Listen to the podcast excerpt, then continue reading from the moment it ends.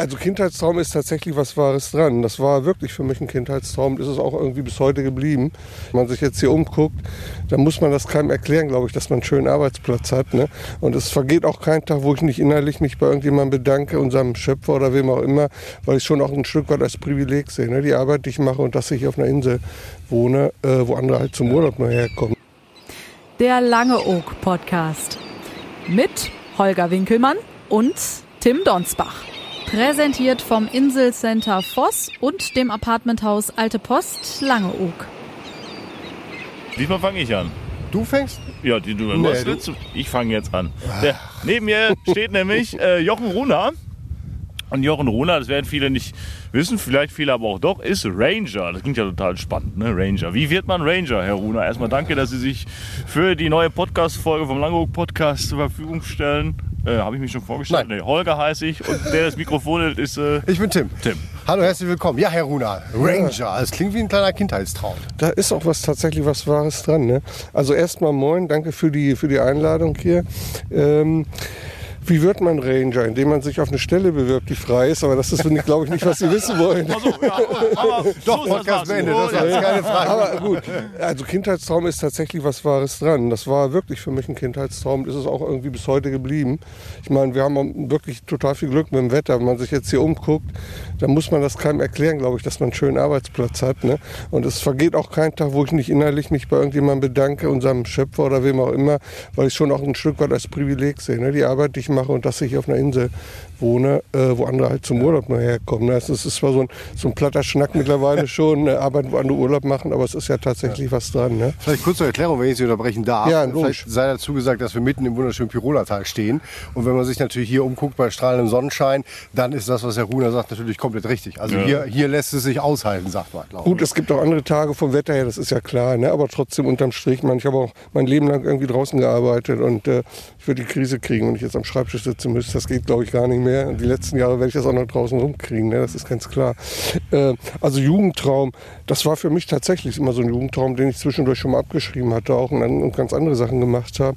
Äh, aber früher als Kind war für mich Ranger einer, der in, in Kanada durch die Rocky Mountains stapft, äh, durch hohen Schnee und mit Wölfen und Bären und Elchen und so. Ne? Und so ein ja Mountie-Hut fast auf. wie hier, ne? Fast wie hier, genau. Man muss, Ja, naja, hier gibt's auch. Komm mal sag wenn, man, wenn man zweimal hinguckt, kann man es doch auseinanderhalten, aber es ist schon fast wie hier. Gut, also ich bin vielleicht vom, vom beruflichen Werdegang, wenn das interessiert. Ich bin in meinem ersten Beruf äh, Gärtner, also habe ich ihn als, als Lehrberuf und äh, habe dann Studium der Forstwissenschaft auch gemacht. Und das, äh, in diesem Fall war es Voraussetzung, Nationalparke sind ja Ländersache und hier in Niedersachsen, als es um die Rangerstellen ging, war ein, praktischer grüner Beruf Voraussetzung. Also ohne meine Gärtnerlehre wäre ich hier auch trotz Studiums auch gar nicht äh, angekommen, weil es auch keine Akademikerstelle ist, sondern eine, wo man eigentlich einen praktischen grünen Beruf haben sollte. Und äh, ich habe, ähm, weil die, die Forstwissenschaft zu der Zeit, als ich fertig war, ähm, auch nicht so ähm, die, diese Sicherheit geboten hat, dass man gleich in den Beruf reinkam. Als ich Referendar war, Mitte der 90er, da sind von 40 Referendaren irgendwie zwei übernommen worden seinerzeit in, in äh, Baden-Württemberg. Und es waren überhaupt nur zwei Bundesländer, die, wo man diesen Anwärterdienst machen konnte. Äh, und ich habe zwischendurch, ich habe noch eine sonderpädagogische Zusatzausbildung gemacht und habe in, in Kiel, wo ich 20 Jahre gewohnt habe, Gartenarbeit mit psychisch Kranken gemacht. Und habe dann, als ich davon Wind bekommen habe, zu Ende 2014, Anfang 2015, dass es hier neue Rangerstellen gibt, die im Grunde auch längst überfällig waren. ne? Der Nationalpark ist 86 gegründet worden, 2015 gab es dann endlich die Rangerstellen dazu. Habe ich mich beworben und mich gefreut, dass es geklappt hat. Ne? Gut, da war ich dann auch schon Mitte 50 und habe, ähm, ich hatte mich ein paar Mal initiativ beworben in Nationalparken in Deutschland, das mal versucht, immer mal wieder so zwischendurch und hatte es aber eigentlich schon fast aufgegeben und bin dann auch wirklich froh, dass das jetzt geklappt hat. Ja. War denn, war denn Langeoog dann auch direkt Ihr Wunschort oder hätten Sie auch einen anderen Nationalpark ich- genommen? Nee, also, Zur Not. Also Wenn Sie jetzt eine ist ja, andere Insel nennen, ist das auch so dieser Podcast ja, muss ich, vorbei. äh, muss ich aufpassen, ich weiß. 2 zu 1 übrigens, wenn wir hier stehen, ne? da kommt noch dazu. Ne? nee, es ist natürlich so, also Langeoog ist ja nicht der Nationalpark. Nationalpark ist Niedersächsisches Wattenmeer und ich komme mich auch gar nicht für Langeoog bewerben. Aber es war schon klar, ich würde gerne auf eine Insel gehen. Und das, ähm, wir sind alle gefragt worden, die damals sich beworben haben, ob wir auch auf eine Insel gehen würden. Aber die konnte man sich da nicht unbedingt aussuchen. Und ich kannte zu dem Zeitpunkt einige der Inseln, aber Langeoog eben noch gar nicht. Und ich bin aber auch ganz froh, dass das so geklappt hat jetzt. Ne? Jetzt habe ich mich, glaube ich, wieder rausgeholt. Ja, ja, haben Sie gemacht. Sie haben die Kurve bekommen, ja. ja, gut. Ich aber musste deswegen so ein bisschen ausholen, ne? mir erstmal einen Schleichweg da noch zurechtlegen. Ähm, gut. Und, und so, ja, so ist es halt gekommen. Ne? Aber als anderer Nationalpark, sage ich, also ich, ich hätte mich jetzt nicht in, in allen Nationalparken in Deutschland, weil ich in, also schon ein bisschen der Küste dem Meer so verhaftet bin und wäre nicht, nicht unbedingt so weit, so ganz weit ins Binnenland oder Richtung Osten oder so gegangen, denke ich. Vielleicht kann, können Sie mal ganz grob Ihre Aufgaben umreißen. Es ist wahrscheinlich so viel, dass es äh, für Ja. drei Podcast-Folgen reichen würde, aber vielleicht mal so ja, ganz ne, grob. umreißen geht ja schneller natürlich. Äh, also eigentlich eine ganz wichtige Aufgabe ist ähm, die Präsenz im Gebiet, die Gebietsbetreuung, dass man halt ähm, äh, Gebietskontrolle regelmäßig macht. Also in dem Sinne, dass man immer wieder an, an bestimmten äh, wichtigen Punkten ist, sich da auch sehen lässt und ein bisschen äh, darauf schaut, ob alles noch in Ordnung ist, was zum Beispiel Besucherlenkung angeht, die Infrastruktur, Schilder, Handläufe etc., die jetzt gerade im Winter ja sehr leiden in der Witterung.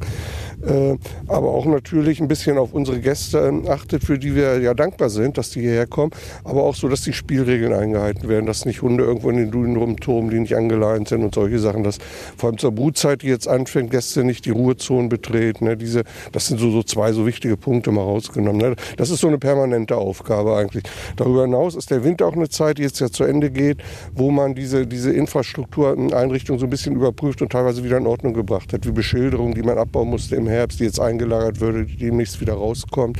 Solche Sachen, Handläufe und jetzt gerade durch die heftigen Stürme, die wir hatten, also vor allem diesen Zeneb-Sturm da vor, vor zwei, drei Wochen, äh, ist eine Menge kaputt gegangen, auch ne, was wieder gerichtet werden muss. Da bin ich eigentlich noch so bei. Ich habe ganz gute Hilfe mit äh, den Freiwilligen, die hier beim, beim NWKN, beim Küstenschutz arbeiten und die mir auch regelmäßig helfen. Und ich habe auch äh, zurzeit auch wieder ein paar ehrenamtliche Helfer. Ne? Also ein, ein Herr in meinem Alter etwa ein bisschen älter, der jetzt schon das dritte Jahr hier ist und mir dann immer hilft. Und das ist ganz gut, weil man manche Sachen natürlich besser zu zweit machen kann. Und ich ja di- direkt so keinen äh, äh, Kollegen vom Nationalpark hier auf der Insel habe. Ne?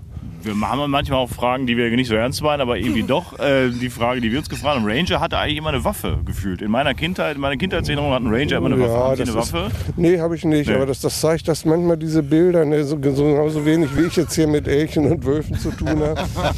Obwohl der Wolf ja zurückkommt, aber sicher nicht auf die Inseln. Ähm, habe ich nicht und wozu auch. Ja. Also es ist auch so, dass ich mich auch nicht als den, den Mann mit dem erhobenen Zeigefinger sehe oder denjenigen, der da jetzt die Leute irgendwie zusammenscheißt oder so in erster Linie, sondern eher als das, unser Chef sagt immer, das freundliche Gesicht des Nationalparks. Und das versuche ich natürlich zumindest immer. Und ich denke, auch, ich spreche jeden auch erstmal freundlich an. Und solange äh, mir mein Gegenüber keinen Grund gibt, irgendwann mal unfreundlich und ein bisschen härter zu werden, mache ich das auch nicht. Äh, Klappt das denn meist? Also wenn jetzt äh, jemand halt in die Dünen geht, was ja nun verboten Ja, ist, oder ja. in die Brutgebiete Ja, geht, ja. wenn gerade gebrütet wird, was verboten ist, und sie sprechen ihn dann Ja, an ja. und sagen, Freundchen, das ist jetzt gerade blöd, weil und weil, verstehen Freundchen das? würde ich jetzt okay, nicht so nein, sagen. Das war möglicherweise etwas salopp äh, formuliert. nee, ich weiß, was aber Sie ja. Würden dann sagen, d- versteht das dann auch meist oder gibt es Ja, da Widerworte? also eigentlich nicht. Dafür, dass wir so viele Gäste hier haben auf der Insel, ich glaube 240.000 Übernachtungen oder sowas im, im Jahr, ne? Äh, Übernachtungsgäste meine ich sogar, genau, bei, bei 1800 Einwohnern. Und es sind ja auch nicht wenig Gäste mit Hund da und so. Ich, also tatsächlich mal ein Lob an unsere Gäste. Die, die meisten halten sich sehr gut daran, haben auch ihren Hund angeleint und eigentlich immer, wenn ich den gut, ich bin eben auch er- erkenntlich als jemand, der hier eine Funktion ausführt und wir wissen dann, es spricht die nicht irgendein Privatmann an, das ist vielleicht auch dann, oder das ist mit Sicherheit wichtig ne, und soll ja auch so sein. Äh, eigentlich ist es dann immer so, dass die Leute sagen, oh, tut mir leid, habe ich nicht gewusst und so. Selbst wenn es mal nicht stimmt und es ist ein bisschen eine Ausrede, aber das habe ich also super selten, dass jemand sich dann wirklich auf die Hinterbahn stellt sozusagen und sagt, nee, ich mache das aber, ist mir egal und so. Ne? Das kommt so gut wie nie vor, das muss man wirklich sagen. Also so gefährlich ist der Job nicht, wie jetzt vielleicht die Ranger-Vorstellung mit. Also ich brauche ich brauch natürlich auf jeden Fall keine Waffe und ich brauche eigentlich noch nicht mal den erhobenen Zeigefinger, selbst den wirklich selten so. Ne? Und ich will auch nicht der, der Blockwart sein oder so. Ne? Mein Ranger ist ja auch, das wird auch manchmal gefragt, warum Ranger und so muss das immer Englisch sein. Äh, ich finde die, die Begriffe die alternativ dazu, die es früher mal gab, so wie Naturschutzwacht, Wart und so, da denke ich so an Blockwart oder sowas und braune Schaftstiefel, das muss alles nicht sein. Also Ranger ist halt so ein, so ein Name, der ist äh, international. Ne? Und der erste Nationalpark war nun mal, der hat ja jetzt Jubiläum, der, der Yellowstone Park in den USA. Und auf der ganzen äh, Erde heißen meine Kollegen Ranger. Ne? Und dann, warum nicht hier auch? Das, das Gebiet, was Sie, wo Sie arbeiten, ist jetzt die Insel und noch mehr? Müssen Sie auch noch mal zu einer anderen Insel? Oder ist Nein, in also, ja, es sei, es sei denn, das spricht, gibt irgendeine Sachaufgabe oder so, oder ich muss dann Kollegen unterstützen, das ist aber selten. Also eigentlich ist Langeoog mein Gebiet, genau. Das heißt eigentlich, Langeoog ist mein Gebiet. Ja. Aber im, im, Ort sind Sie wahrscheinlich ja nicht so häufig unterwegs wie Eher, vielleicht eher Richtung seltener, Ostende, ja. ne? auch am Ortsstand eher seltener. Also das sind so Sachen wie äh, Anrufe, die regelmäßig reinkommen, äh, wo natürlich ein verletzter Vogel öfter auffällt, ist da, wo auch die Leute sind, die Menschen sind oder ein Seehund, der liegt. Das ist dann öfter am Ortsstand. Das sind eigentlich meistens die Gründe, warum ich hier im, im Ortsbereich dann am Strand was zu tun habe. Aber meine eigentliche Aufgabe ist tatsächlich eher außerhalb, ja. Jetzt kommt so eine typische Journalistenfrage. was macht Ihnen am meisten Spaß und was am wenigsten? Ach, ich sag mal, am wenigsten fange ich mal damit an. Äh, tatsächlich die, die Schreibtischarbeit, die wir natürlich auch haben und äh, teilweise auch, man als alter Sack, so wie ich, mit, mit, den, mit irgendwelchen neuen Apps auf dem Smartphone jetzt mittlerweile natürlich auch arbeiten muss und Programme, was bei uns tun. Also ich sehe den Sinn ja auch ein davon. Aber ich tue mich schwerer als, als jüngere Leute damit, weil ich da auch nicht so reingewachsen bin. Ne?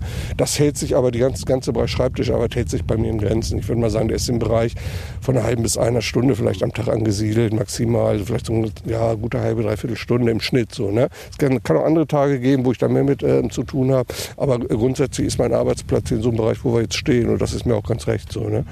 Und am meisten Spaß, naja, da, also da ist eigentlich, eigentlich auch eine Menge zu nennen. Aber ich sag mal so, ich habe, ähm, glaube ich, wirklich das große Glück oder Privileg ne, bei, meinem, bei meiner Arbeit, ich mache jetzt teilweise, gehören zu meiner Arbeit Sachen, die ich früher als Hobby gemacht habe oder als ich noch andere, andere Arbeitsstelle hatte, wo ich mir extra für freigenommen habe oder am Wochenende. Ne? Wenn ich jetzt will hier Brutvogelkartierung machen oder sowas und den ganzen Tag draußen mit dem Fernglas und dem Spektiv und gucken nach der Vogelwelt, das habe ich früher in meiner Freizeit gemacht, mir dafür freigenommen. Ne? Das trifft nicht auf die komplette Arbeit zu, aber auf einen, Teil für einen Teil der Arbeit gilt das. Ne? Und das ist das Privileg, haben nicht so viele Menschen, glaube ich. Ne? Ich sag mal, wenn man da sowas macht, wo man total dahinter steht und was man gerne macht. Wenn einer sein Leben lang irgendwie Haken für einen Duschvorhang herstellt. Also nicht, überhaupt nichts dagegen. Das ist eine sinnvolle und nützliche Arbeit. Aber da kann ich mich doch niemals so mit identifizieren und sagen, ne, da steckt jetzt Herzblut drin oder so. Wissen Sie, was ich meine? Ja, ja. Ist denn, wie sieht denn, auch wenn es wahrscheinlich schwierig ist und es ihn gar nicht gibt, aber wie sieht denn so der typische Tagesablauf bei Ihnen aus? Also das ist tatsächlich eigentlich fast jeden Tag anders. Ich mache mir meistens am Anfang der Woche ein Programm, was die Woche passieren muss.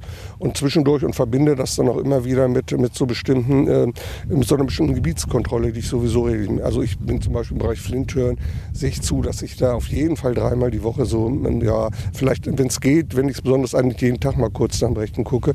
Im Moment habe ich das Glück mit meinem Ehrenamtler, der in dem Bereich Flinthören also ständig so tätig ist, da so ein bisschen nach dem Rechten sieht, aber sonst versuche ich da jeden Tag mal kurz hinzukommen und am Ostende auch so zweimal die Woche, also bis hinter die Malerei, ganz am Ostende, auch so Minimum zweimal die Woche, weil man sonst manchmal bestimmte Sachen gar nicht mitkriegt, die dann da passieren. Ne? Und dann gucken Sie, ob da vielleicht ein Seehund gestrandet ist, ob da Müll liegt, ob der Zaun noch richtig genau, ist. Genau, solche Sachen, alles eigentlich. Ne? Oder wenn es sich sehr häufig, kann man das natürlich verbinden mit Arbeiten, die sowieso anliegen. Ne?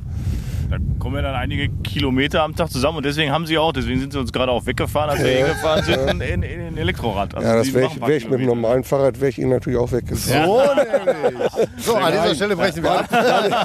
War nicht so ernst gemeint.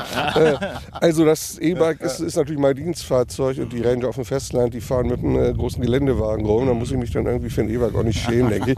Nein, so war es auch nicht äh, gemeint. nee, ich weil sie so viele Kilometer machen. Ja, und- ja? Also ich kann es so nicht sagen, aber ich weiß eine ähm, ganz gute, was das ein bisschen ver verdeutlicht vielleicht, eine gute Geschichte. Äh, bei dem Fahrrad, das hat so einen Marathon, nennt sich der, der, der Mantel da und der soll für 10.000 Kilometer gut sein. Und nach einem Vierteljahr brauchte ich einen neuen Hinterreifen. Und da war ich hier bei, bei dem Fahrradladen am Bahnhof und der sagte dann, ja, Marathon, der hält eigentlich so 10.000 Kilometer. Und dann habe ich hab so ein Display dran, wo man äh, sieht, wie lang die Reichweite noch ist, je nach äh, Stärke der Unterstützung ne, von dem Akku, die man gerade anfordert. Und äh, dann habe ich den durchgeschaltet mal auf die Gesamtlaufleistung, was ich noch nie gemacht hatte. Und dann war der tatsächlich bei 9.999 stehen geblieben. Ne? Äh, nach, ich glaube, einem Jahr und vier Monaten oder sowas. Äh, und das, deswegen entsprechend der Hinterreifen noch abgefahren. Also das ist vielleicht in meinem ersten Jahr ein bisschen mehr gewesen, aber im Grunde ist es, wird es immer noch so sein. Und äh, ich, ich habe äh, zum Beispiel auf dem, auf dem Festland äh, mehrere Motorräder, mit denen bin ich in der, mit allen zusammen bin ich nicht so viel in der gleichen Zeitraum gefahren. Ne? Also da kommt tatsächlich was zusammen, gerade auf so einer Insel wie Langeoog, wo man bis ans Ostende auf dem Fahrradweg fahren kann. Ne? Und entsprechend das auch nutzt. Es gibt andere Inseln wie Spieker und so, da können die Kollegen gar nicht so viel fahren, weil sie viel mehr zu Fuß machen müssen. Ne? Aber oftmals ist dann doch auch so, dass sie das Rad dann halt stehen lassen müssen, weil sie beispielsweise in gewisse Gebiete, wo Ja, ja, genau. nicht befestigt gar nicht Logisch. reinkommen. Ja, ja, das ist so, ja. Dann Gummistiefel an und los. Je nachdem, wo man hingeht. Gummistiefel ist ja immer so, dann läuft man irgendwann in seinem eigenen Saft. Ne? Also ich, ich laufe lieber in, in, in Wanderschuhen. Also das sind jetzt auch welche, wenn ich eher mit dem Fahrrad unterwegs bin. Aber sonst habe ich so Wanderschuhe eher an, ähm, weil man Gummistiefel nicht so schön gehen kann. Aber das gibt es natürlich auch, die Einsätze dafür, genau. Ich wollte immer schon jemanden treffen, der überall auf Langeoog schon war. Da sind Sie doch der Richtige, ne? Naja, überall war vielleicht niemand, aber doch an vielen Orten. Und auch an, an solchen, wo ähm, man nicht so leicht hinkommt oder sonst, sag ich mal, als, als Normalbürger gar nicht. Aus bestimmten Gründen auch. Das ist wohl so, ja. Ähm, wenn jetzt haben wir total schönen Sonnenschein und ein bisschen windig hört man Ja. im Hintergrund, aber das macht diese ja auch aus. Ja. Wenn es jetzt regnet, wenn es jetzt stürmt, wenn es jetzt richtig widerliches Wetter ist, Ja. haben Sie dann direkt morgens beim Aufstehen schlechte Laune, denken sich, verdammt, jetzt muss ich ja wieder raus? Nee, so jetzt nicht. Aber es ist also so Dauerregen wie jetzt im Februar, das drückt natürlich schon auf die Stimmung. Das ist einfach so. Oder wenn die, die ganze Bude mit voller nasser Klamotten hängt, weil man schon zweimal am Tag nass geworden ist. Das bessert die Laune nicht unbedingt. Ich bin grundsätzlich, ich bin grundsätzlich immer gerne draußen. Ne? Aber äh, also so natürlich lieber, ist doch klar. Ja. Aber de- Denken Sie sich dann manchmal, hätte ich mal was Ordentliches gelernt? Also das möchte ich mir jetzt verbinden. Das ist ja was toll. Ich habe ja was Ordentliches gelernt. Jetzt Zwei Berufsabschlüsse Ja. und dann noch so einen berufsbegleitenden sonderpädagogischen Abschluss. Also ich bin ganz zufrieden mit meinem Job nach wie vor. So. Das, man kann nicht alles haben, aber wenn man draußen ist, dann regnet es auch mal. Ne? Es sei denn, man arbeitet in einer Seilzone oder Gibt es auch Nationalparks? Wahrscheinlich. Ich wüsste das gerade nicht. Gehen wir mal ein Stück weiter. Wir hatten ja gesagt, wir stehen im Piroler Tal. Dann gehen wir jetzt äh, mal gerade rüber zum Strand und gucken mal da unter anderem, wie es so mit Dünenschutz aussieht und was auch mit der Abbruchkante ist, die ja vor kurzem leider entstanden ist. Genau, wir haben äh, schon so viel äh, Sinnvolles und äh, Interessantes von Herrn Runa erfahren und es gibt wahrscheinlich noch viel, viel, viel mehr. Kleinen Weg haben wir gemacht, hatten das Mikro aus, sind am Strand angekommen. Genau, und Herr Runa, äh, Sie kennen sich hier äh, am besten aus. Es ist herrliches Wetter und äh, wo stehen wir jetzt hier? Erzählen Sie mal. Das ist hier der Übergang hinter dem sogenannten Gerxin-Sporübergang. Das ist der letzte Über, äh, Übergang über die Dünen vom Ort aus. Und dieser Übergang heißt Hundestrand Ost oder auch Alte Seenotrettungsstation. Das ist die Plattform, die man da hinten, wo wir unsere Fahrräder stehen hatten, oben sehen konnte. Ne?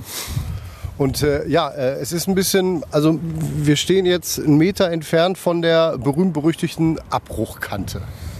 Ja, Abbruchkante. Also äh, erstmal vielleicht grundsätzlich, es gibt zu dem Thema des Küstenschutzes gibt es natürlich andere berufenere Leute, die das hauptberuflich machen. Ne? Ich sage jetzt äh, da am besten Wissen und Wissen, äh, Gewissen sozusagen dazu, was, was äh, ein bisschen was weiß ich natürlich auch darüber. Also wir stehen im Prinzip auf so einer Stufe, die jetzt mit, ähm, also rechts von mir mit zweieinhalb Meter ungefähr abfällt, ne? was wir eben als Abbruchkante bezeichnet haben. Das, wo wir, worauf wir jetzt stehen, das ist der sogenannte Verschleißkörper. Das ist eine Stufe, die hier vorgespült wurde im Rahmen des Küstenschutzes, um eben diesen sensiblen Bereich, der immer wieder durch die Wintersturmfluten besonders beschädigt wird, zu schützen. Ne? Eine Stufe, die praktisch eine Sandstufe, die vor den eigentlichen Schutzdünen steht, damit der, der, der Sturm nicht gleich die Schutzdüne angreift, sondern erstmal diesen Verschleißkörper, der auch genau dafür da ist, äh, sich an dem sozusagen austobt und seine Wut da ablässt und äh, mit der Hoffnung, dass dann die Düne selber erhalten bleibt. Weil diese, wir haben ja auf der Nordseite von Langeoog eben keinen Deich, sondern die Dünen sind offiziell gewidmete Schutzdünen und die erfüllen das, was sonst ein, ein Deich machen würde, der man-made wäre. Ne? Und hier ist es eben im Grunde von Mutter Natur, aber mit so ein bisschen friendly Support vom, vom Menschen sozusagen, indem man da Sandfangzäune hat und darauf achtet, dass die Düne auch ihre Schutzfunktion weiter erhalten kann und so bleibt. Ne? Und das hat dann ja äh, bei der letzten Sturmflut genauso funktioniert, in den allermeisten Fällen, Ja, wie es funktionieren ja. sollte. Ne? Also ja, im Grunde ja. Ja. Also es ist so, dass wir hatten ja mehrere Stürme diesmal hintereinander, relativ heftig. Wir hatten diesen Anja-Sturm, meine ich, hieß der, der war am 1.2. Und dann war jetzt äh, vor zweieinhalb Wochen etwa dieser Senep-Sturm, das war der heftigste. Und zwei Tage später, das war irgendwie von Freitag auf Samstag und dann von Sonntag auf Montag gleich nochmal einen hinterher, der aber nicht mehr ganz so schlimm war. Und was wir hier jetzt sehen, wenn wir in die Richtung gucken, das sind eigentlich die Auswirkungen in erster Linie von, dem, von der Anja noch, von Anfang Februar und dann nochmal verschärft worden von, von dem Senep-Sturm, dem heftigsten, ne, wo hier irgendwie auf der Nachbarinsel Spiekeroog Windgeschwindigkeiten über 160 Kilometer gemessen wurden. Also ich denke hier genauso. Das höchste, was jemals auf einer ostfriesischen Insel gemessen wurde. Und drei Meter ähm, über normal Hochwasser ist, ist auch irgendwie 50 Jahre nicht mehr gewesen. Das war schon auch für unsere Verhältnisse ungewöhnlich und heftig. Ne? Und wenn man in die Richtung guckt, jetzt Richtung Osten, Richtung der sogenannten Katastrophenübergang, der geht da hinten rüber bei der, bei der etwas höheren Düne, die man da sieht, die wie so ein kleiner Berg aussieht. Das heißt Katastrophenübergang, weil man den auch mit Fahrzeugen befahren kann, wenn man am Strand irgendwas machen muss. Ne? Also der, der wir jetzt gegangen sind, der ist ja nur für Fußgänger Fußgänger Ja. da und der andere ist ein bisschen breiter. Das ist wie so eine Ja. Straße, die rübergeht. Und äh, in dem Bereich genau dazwischen, da sieht man es auch von hier, wenn man hinschaut, da ist eben dieser Verschleißkörper, diese vorgesetzte Stufe, auf der wir stehen, komplett abrasiert worden und verschwunden. Und so ein bisschen ist die Schutzdüne tatsächlich selber da angefressen jetzt. ne? Und da muss im, sicher im, vom Küstenschutz im, im Laufe des Jahres oder wie auch immer, das ist äh, wie gesagt Aufgabe der Fachleute, aber das ist natürlich auch, äh, auch so geplant, denke ich, dass diese Schutzstufe da wieder erneuert wird oder wieder was vorgesetzt wird. Ne? Als Sie nach den Stürmen hier lang gegangen sind, haben Sie da, blutete Ihnen da das Herz oder haben Sie gesagt, oh Gott hat ja Gott sei Dank doch ganz gut gehalten? Was für eine Gefühlslage? Also ich habe ich hab schon, doch, ich habe gestaunt. Also wie gesagt, als nicht Küstenschützer, aber ich habe auch gehört von der Seite, dass das ähm, eben noch nicht gefährlich war. Die Schutzdüne hält und ist auch, ist auch nur so ein bisschen angefressen, wenn man so will, äh, dass das noch nicht dramatisch war. Ich fand es schon für mich erstaunlich, weil ich selber so noch nicht gesehen hatte, ne? dass dieser Verschleißkörper wirklich komplett weg ist auf mehreren hundert Metern und diese, diese Düne da angefressen ist sozusagen vom Sturm. Aber er war eben auch sehr heftig und das ist hier der Bereich, wo immer die Herbststürme dran knallen. Ne? Die kommen von Nordwesten, Herbst- und Winterstürme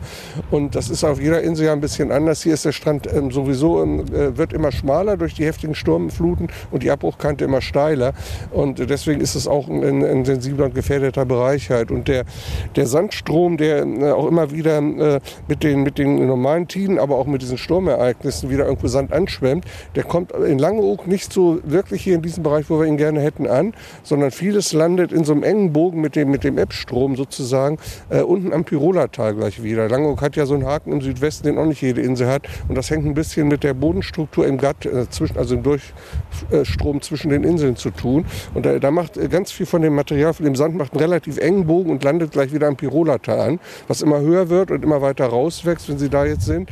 Äh, da muss man sich überhaupt keine Sorgen drum machen. Aber hier, wo man es eigentlich gerne hätte, kommt relativ wenig Material, neues Material an. Ne?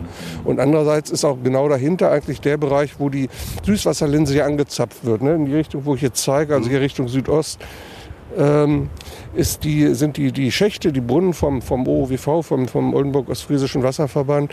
Und äh, da ist die, Pirola, äh, die, die ähm, Süßwasserlinse relativ dicht unter der Oberfläche. Und äh, es muss natürlich, also ein ganz, ganz wichtiges Ziel zu verhindern, dass die äh, Sturmfluten irgendwann mal so durchknallen würden und die, äh, das Süßwasser sich mit Salzwasser äh, vermengt. Ne? Das wäre so Worst Case. Ne?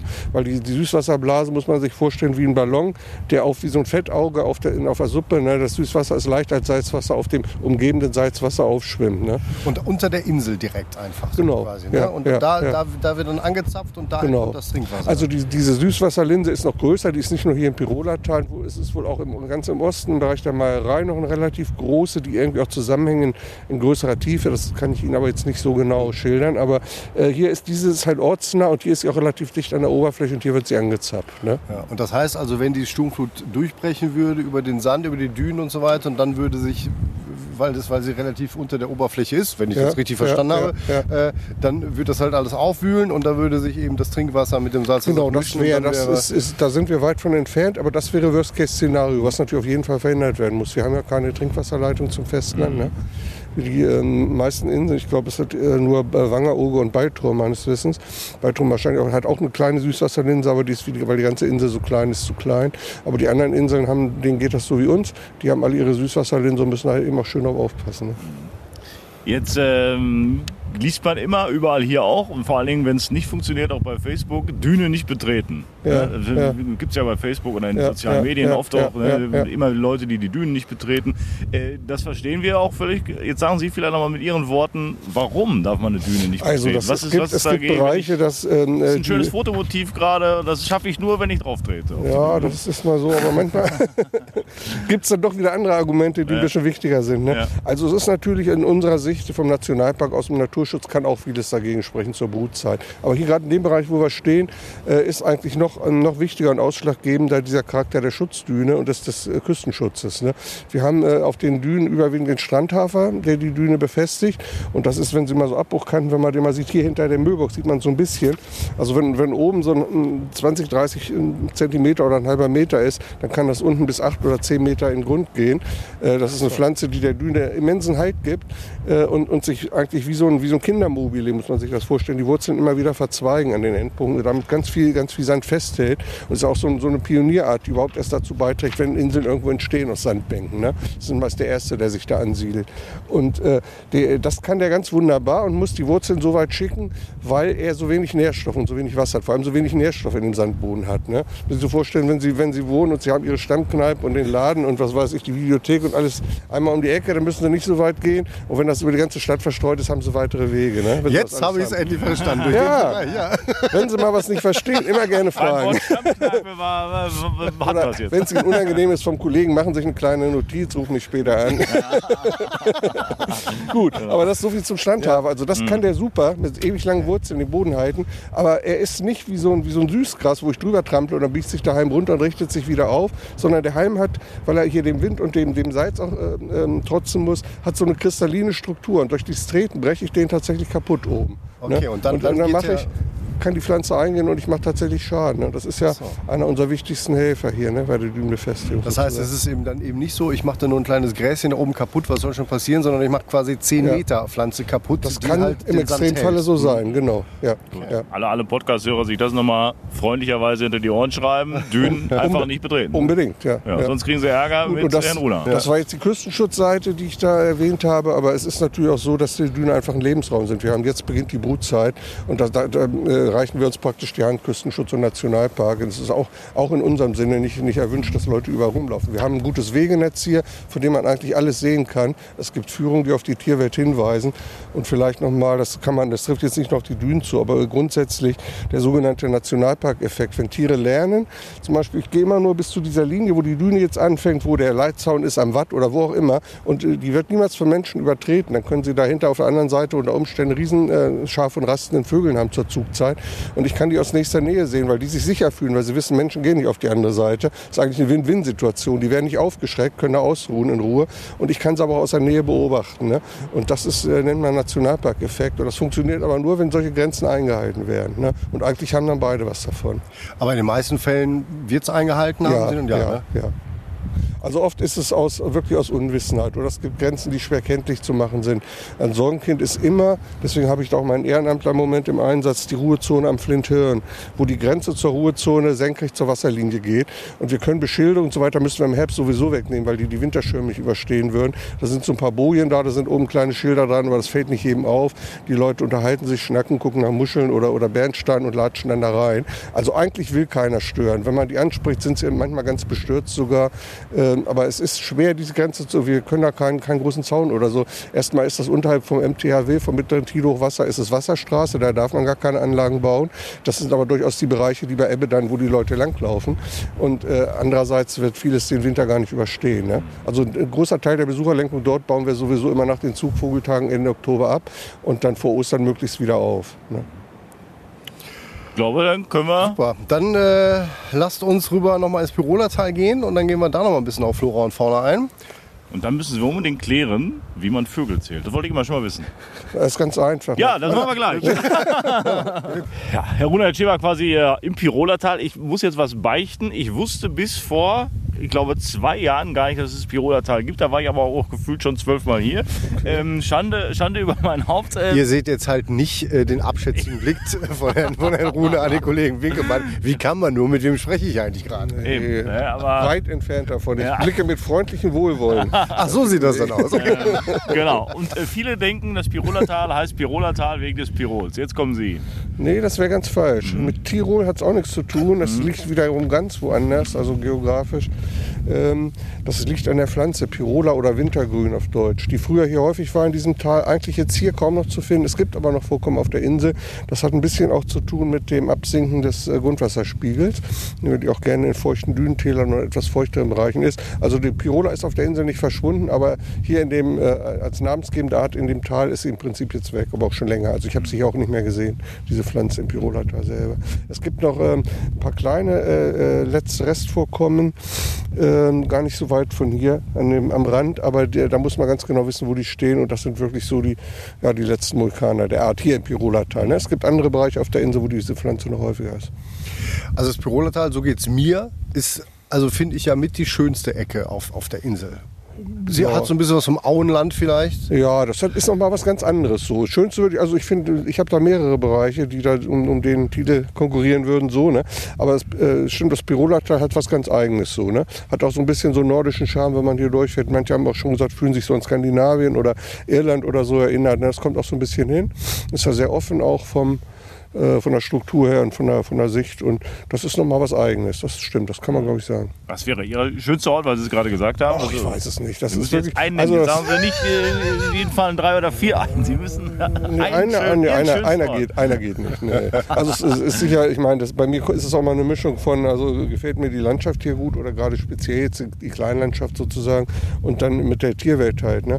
Und da ist, sind die Highlights sind eigentlich auf Langeoog natürlich ganz klar der, das Piro, äh, Quatsch, das Pirolater sage ich schon, ähm, ist das Flinthörn und der Insel Osten, ne? Mhm. aber auch der Weg in den Osten. Also die, für unsere Wiesenbrüter, die Flächen am großen und kleinen Schlopp und dann für die, ähm, mehr für die rastenden, äh, die Mikolen und Gänse ist es natürlich vor allem auch das Ostende der Insel. Ne?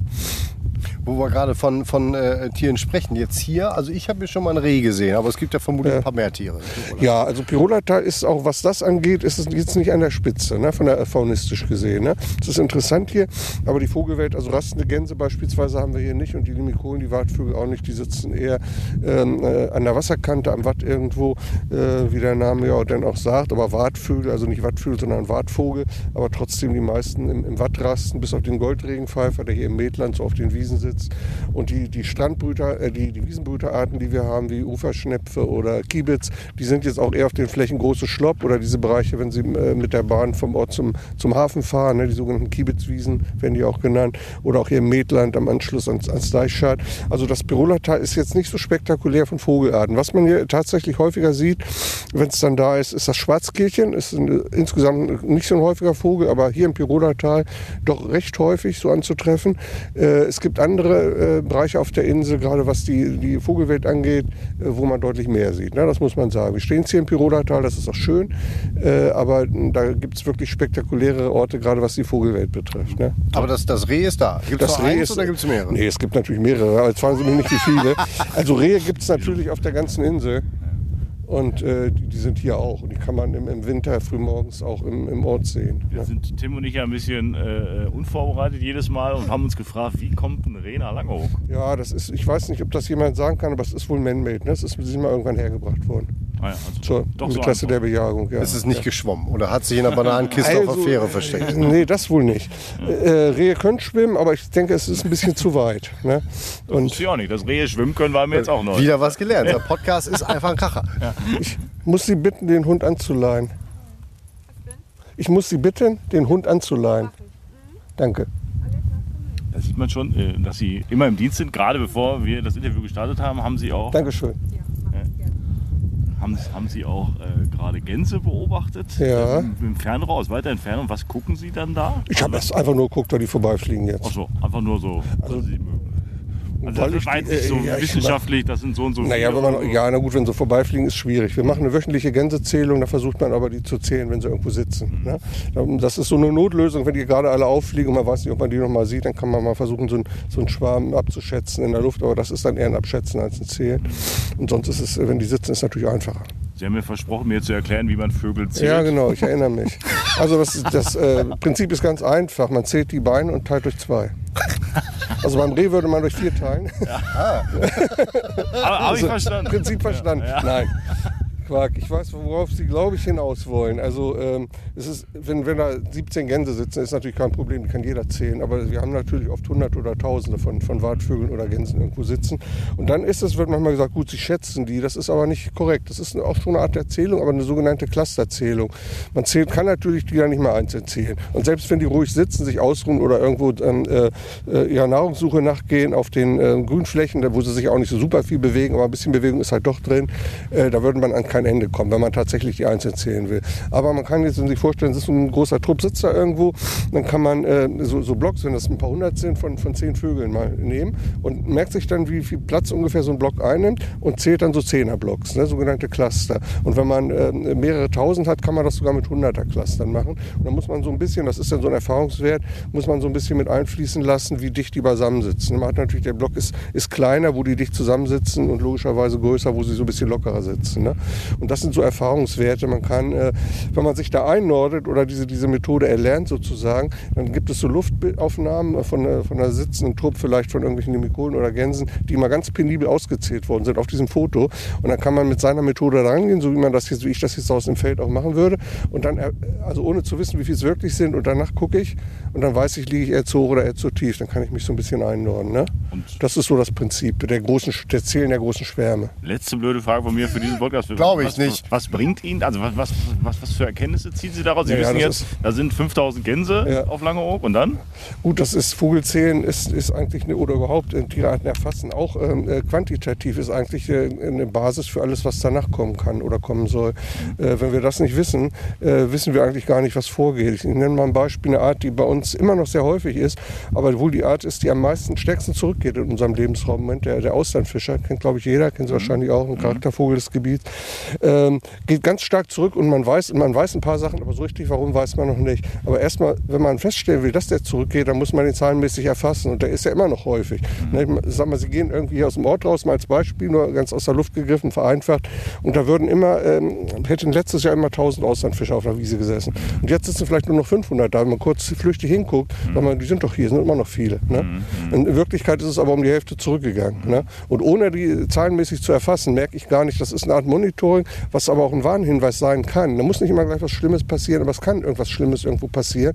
Und dadurch kriege ich überhaupt erst mal mit, da passiert irgendwas in dem System und dann kann ich genauer gucken, was ist da und vielleicht gegensteuern. So, ne? Und das ist, wenn ich das nicht, also Artenkenntnis natürlich, muss wissen, mit welcher Art habe ich es überhaupt zu tun und wie sind so grob die Lebensansprüche. Aber da muss ich auch sehen, nimmt die zu, nimmt die ab, was ist gerade los. Ne? Und wenn ich das nicht mache, kann, wie mit diesem berühmten Seerosenteich, ne? der jeden Tag seine Fläche verdoppelt, jetzt bloß umgekehrt bei der Abnahme. Ne? Und dann sage ich, ja Mensch, der hat doch, ich habe doch noch 50 Tage Zeit, bis der Teich halb zugewachsen war, hat doch 50 Tage gedauert und morgen ist er dann zugewachsen. Ne? Und so haben wir das in der Vergangenheit ja auch. Es hat Arten gegeben, also weltweit jetzt. Äh, Klassische Beispiel vielleicht die Wandertauben in, in Amerika, die es wohl zu Milliarden oder so gegeben hat, vielleicht die, der häufigste Vogel der Erde. Und äh, das war ein Volksfest, immer den abzuschießen in Appalachen und so im Osten der, der heutigen USA.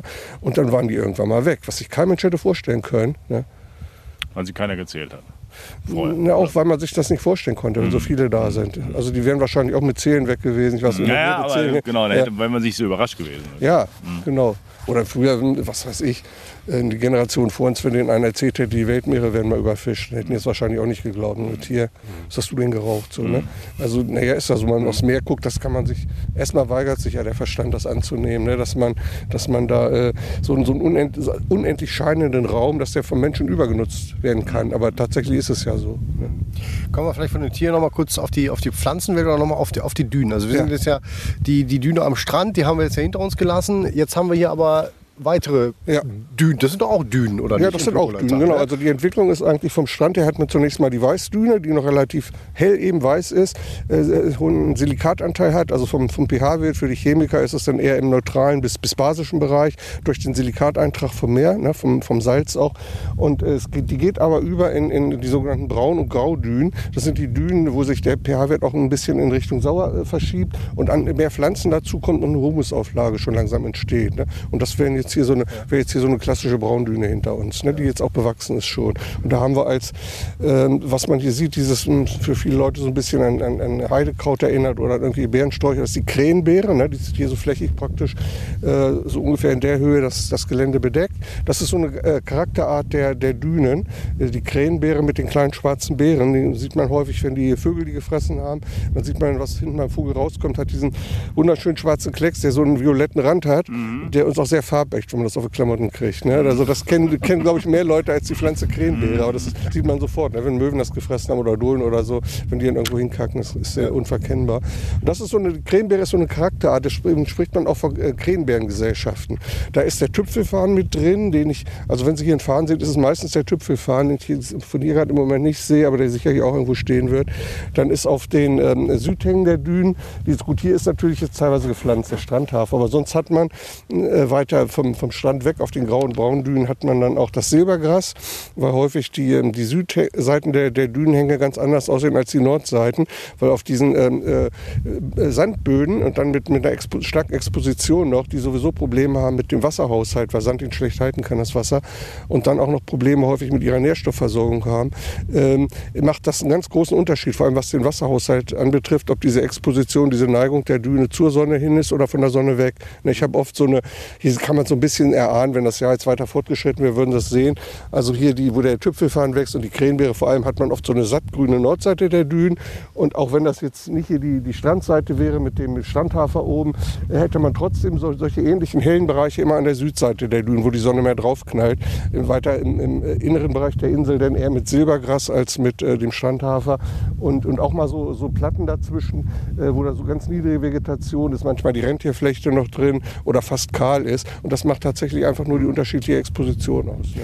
Und die, ganz blöd gefragt, ja. aber diese Dünen sind dann ja auch im Grunde dafür da, dass das äh, Inselinnere zu schützen, falls es mal Sturmflug gibt. Ja, obwohl das ist das wäre Oder machen die da nicht so viel? Also die machen da jetzt praktisch erstmal nicht so viel. Ja. dafür sind die hinter uns sozusagen zuständig, ne, Richtung Norden. Aber betreten darf ich die auch nicht als Tourist. Nee, betreten darf ich die auch nicht. Ich meine, dass die, die, die Trittschäden, das gilt ja für die genauso. Mhm. Äh, es kommt immer ein bisschen von, von, das, also von der, äh, muss auseinanderhalten, die, die Küstenschutzfunktion, ne, die ist natürlich vor allem für die gewidmeten Schutzdünen und nicht, geht erstmal nicht so für jede Düne sonst. Vom Nationalpark aus sieht es ein bisschen anders aus, weil wir die Zonierung haben im Nationalpark und wir haben eben die Bereiche äh, der äh, Ruhezone und der Zwischenzone. Und bei der Ruhezone ist immer Wegegebot. Also da darf ich nicht in, in die, die Wege verlassen sozusagen. In der Zwischenzone gibt es in den Salzwiesen ein Wegegebot während der Brutzeit. Ja. Das ist vom 1.4. bis 31.7. Ne? Und ansonsten kann man grundsätzlich schon auch abseits der Wege laufen. Aber wir versuchen natürlich auch in den Bereichen, wo das sag mal, rechtlich erlaubt wäre, durch, durch Besucherlenkung und durch, durch gute Wegeführung, das eigentlich gar nicht mehr so attraktiv zu machen, querfeldein zu gehen. Ne? Ja. Ich sag mal, in den, in den Salzwiesen, die sind auch überwiegend äh, Ruhezonen jetzt, wenn sie den Hauptweg Richtung Osten fahren, äh, äh wo man sowieso nicht rein dürfte. Aber da fällt auch, glaube ich, keinem Menschen ein, da kreuz und quer mhm. zu gehen, weil man da ganz schlecht vorankommt und einsackt und dauernd in die Gruppen mhm. tritt mhm. da und so. Ne? Das, das macht keinen Spaß. Und wenn man nebenan einen schönen Weg hat, warum soll man da lang gehen? Ne? Ja. Also wenn, also ich, wenn man, egal auf welche Düne man tritt, man macht erstmal Flora und Fauna kaputt und bei der Düne am, am Strand kommt noch dazu, das könnte dann auch nochmal den, den Schutz genau, der Insel genau, äh, erschweren genau, oder, oder genau. kaputt machen einfach. Ja, genau, da so könnte man vom Küsten, genau, vom Küstenschutz ist die Situation da verschärft. Ne? Und dann kommt natürlich überall kann ich äh, einfach der äh, Störenfried sein, wenn ich querfeld eingehe, auch da, wo ich es vielleicht darf, äh, weil in der Brutzeit natürlich äh, die Vögel, auch das ist so ein bisschen, was ich, was ich auch schon gesagt habe mit dem Nationalparkeffekt, äh, dass auf den Wegen hier Menschen sind und auch Hunde sind und all sowas, das kennen die Tiere. Aber dass da jetzt einer querfeld eingeht, passiert halt nicht so oft. Und wenn da jetzt gerade einer sich auf die Brutsaison vorbereiten will oder vielleicht schon Nest irgendwo hat, dann störe ich in dem Moment. Ne? Mhm. Das kann harmlos sein, dass der gleich wiederkommt, wenn der eine am Tag lang latscht. Das kann, wenn das zehn am Tag machen, vielleicht schon so eine Störung sein, dass er seine Brut aufgibt oder so lange dem Nest fernbleibt und dann andere, die das Gelege ausräubern oder so. Ne? Ja. Wenn Sie das ähm, Urlaub machen, ja. ähm, A, wie lange dauert es, bis Sie Sehnsucht nach Langeoog haben? Und B, wo machen Sie Urlaub? Also das ist ja jetzt ein bisschen für, für die, das äh, Aktuelle, was ich berichten kann, ein bisschen im Zeichen von Corona halt, wo man nicht so äh, weit reisen konnte, äh, wirklich ähm, unbedarft oder teilweise nicht weiß, ob man in Quarantäne kommt oder in die Länder gar nicht hin kann. Ich bin eigentlich sonst schon auch ein, ein Freund von, ähm, äh, meinen Urlaub zu nehmen in der Zeit, wo ich hier am besten weg kann. Ich kann natürlich nicht sagen, ich will meinen Jahresurlaub in der Brutzeit haben. Dann sagt mein Chef, geht's noch und so und zwar zu Recht, ne? das ist ja klar. Aber wenn wenn ich den am Ende des Jahres nehme, und das Modell habe ich auch schon ein paar Mal so gefahren, dann äh, kann ich auch mal einen Monat oder so weg. Und dann lohnt es sich eher, wenn man weiter weg will. Und das mache ich tatsächlich dann auch gerne mal. Und jetzt in letzter Zeit ging das aber nicht. Ne? Und ich habe allerdings auch überwiegend äh, Urlaubsziele, die dann auch wieder Inseln sind. Ich weiß nicht, ob das mit Langburg zusammenhängt, aber jetzt, wenn, das, wenn das in Deutschland ist, auch wenn das viele nicht so verstehen, ist es doch häufig auch immer Helgoland, mhm. weil das äh, was Einzigartiges ist und was ganz Eigenes. Ne? Der, sowohl der Vogelfelsen im Sommer wie im Winter die, die Kegelrobben da auf der Düne.